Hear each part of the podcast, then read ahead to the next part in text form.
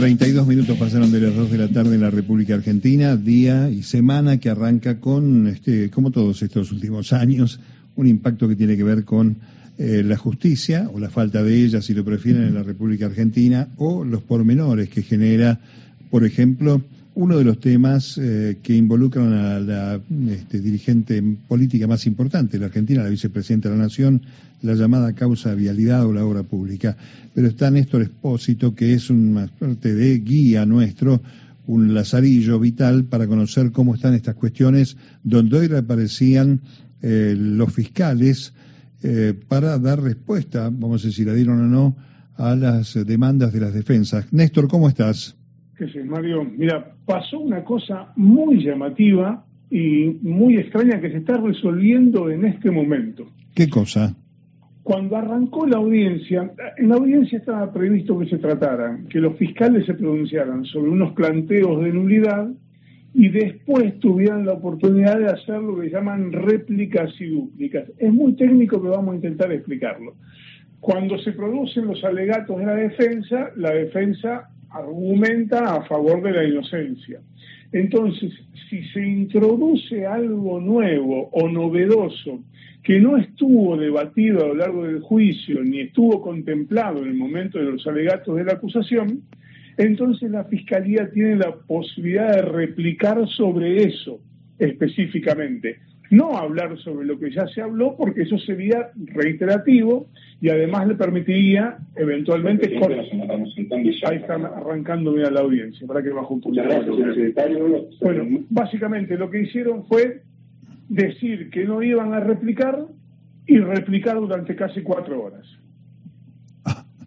Es increíble eh, eh, en principio lo que había trascendido es que no tenían nada que replicar porque ellos se estaban sosteniendo. lo que dijeron. Claro, firmemente el alegato, aquel alegato que recordemos fueron nueve días virtualmente de cadena nacional de fiscales, ¿no? Exactamente, exactamente. si querés, escuchamos un segundo qué es lo que están resolviendo en este momento. Dale. Con ese estricto límite objetivo, entendemos corresponde otorgarle a la defensa el derecho a dúplica al que alude el artículo 393 del Código Procesal Penal de la Nación. Bien, ahí está dicho entonces, nos acaban de dar la razón, el tribunal acaba de decirnos que lo que estamos diciendo al aire efectivamente era cierto. Es decir, que ahora le toca de nuevo el turno, le tocaría a los, a los defensas que han incorporado, este, que, que repliquen la réplica, sería así la dúplica. sería una dúplica. Por lo pronto, el que lo pidió fue el abogado Juan Martín Villanueva, los cuestionó desde un punto de vista mucho más este ¿cómo decirlo? Los confrontó contra lo que les dijo que ustedes están diciendo esto, pero esto es mentira y les puso documentos para desmentirlo. Entonces se ensañaron con él a punto tal que le dijeron que había sido desleal durante el juicio. Vieron, si esto ocurre en el barrio, yo creo que nos vamos los bifes. Che, eh, Néstor, y, respecto de la nulidad, porque había un pedido de nulidad eh, de los alegatos por esos pasajes eh, de indagatorias que venían de, de otra causa, la causa de que ya lo hablamos con vos, José López, ¿no? Esos mensajes, esos intercambios y declaraciones de otra causa. Según, esto también es una trampita, eh, según los, los abogados rechazaron todos los planteos de nulidad.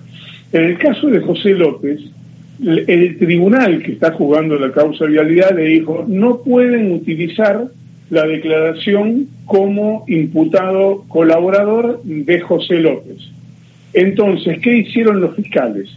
Fueron a buscar la resolución del difunto juez Claudio Bonadío en la que procesó a López y en esa resolución, en parte de la resolución, está transcrita la declaración de López. Entonces le dijeron al tribunal, no vea, nosotros no usamos la declaración de López, usamos el procesamiento de Bonadío que en sus páginas tiene la declaración de López. Esto hicieron los fiscales recién. Y eso ya era cosa juzgada en todo caso. No, bueno, en rigor no se puede utilizar en un juicio prueba producida en el otro a menos que el tribunal expresamente lo autorice. Y en este en este caso eso no había ocurrido. Entiendo. Bueno, ¿cómo sigue esto? Porque ahora viene el mundial. Muchos este, especulaban con que en medio de la distracción, entre comillas, que genera la Copa del Mundo, eh, podría haber ya un fallo, un dictamen. Sí, está claro que en, algún momento hoy trascendió que el, podían empezar a, a ver últimas palabras esta misma semana. Acaban de resolver que las últimas palabras son 13 imputados, van a comenzar el 21, es decir, el lunes que viene van a empezar cada uno de los 13 imputados a pronunciar las últimas palabras. Son 13, son tres audiencias por día, podrían en una, en dos semanas, agotar esa instancia y de aquí a 15 días podríamos tener veredicto. En diciembre, antes de las fiestas, digamos. Sí, claro. Y antes de la feria. Eh, una pregunta este, que no sé si vas a estar en condiciones de contestarle, pero este, entre ellos está la vicepresidenta de la Nación. ¿Va a hacer uso de esa posibilidad voluntariamente? Eh, mira, yo no tengo la certeza de que va a hacerlo, pero si tuviera, si me sobraran unos mangos en el bolsillo, y los apuesto. Está bien. Está bien. Bueno, ya que desembocamos en la figura nuevamente de Cristina Fernández, hoy se produjo efectivamente lo anunciado, ¿no? La recusación de la jueza Capuchetti, que es la que investiga el eh, intento de asesinato de la vicepresidenta. Son 37 páginas y cada párrafo es un petardo. Es durísima la crítica a la jueza Capuchetti, pero es durísima a punto tal que eh, lo que invoca es el temor de parcialidad y te leo alguno, alguno de los párrafos. Si, la jueza sigue interviniendo, seremos nobles Sócrates, que solo sabremos que no sabremos nada. La instrucción habrá estado a cargo de alguien que ni sabe ni quiere investigar. Este es el tono de las 37 páginas que firmaron los abogados Marcos Aldazábal y este, eh, José Ubeira. Eh, cuestionan desde la, falta de investigación respecto de la pista de Gerardo Milman hasta la negligencia en el borrado del teléfono de Sabac Montiel y les enrostra directamente a la jueza y al Dream Team, así llama al equipo del tribunal con cierta sorna el escrito, les enrostra que cada vez que se presenta alguna algún indicio que lleva más allá de Sabac Montiel, de Brenda Uliarte y del jefe de los Copitos, la jueza automáticamente paraliza la investigación. Eso te iba a decir, quiere decir que virtualmente están considerando una suerte de boicot a la investigación por parte de los que tienen que hacerla. Sí, dice que la jueza ha actuado durante el proceso, leo textual, de forma totalmente reticente a investigar cualquier línea que involucre gente que vaya más allá de Uliarte, Sabac, Montiel y Carrizo. Bueno, ¿cómo sigue esto?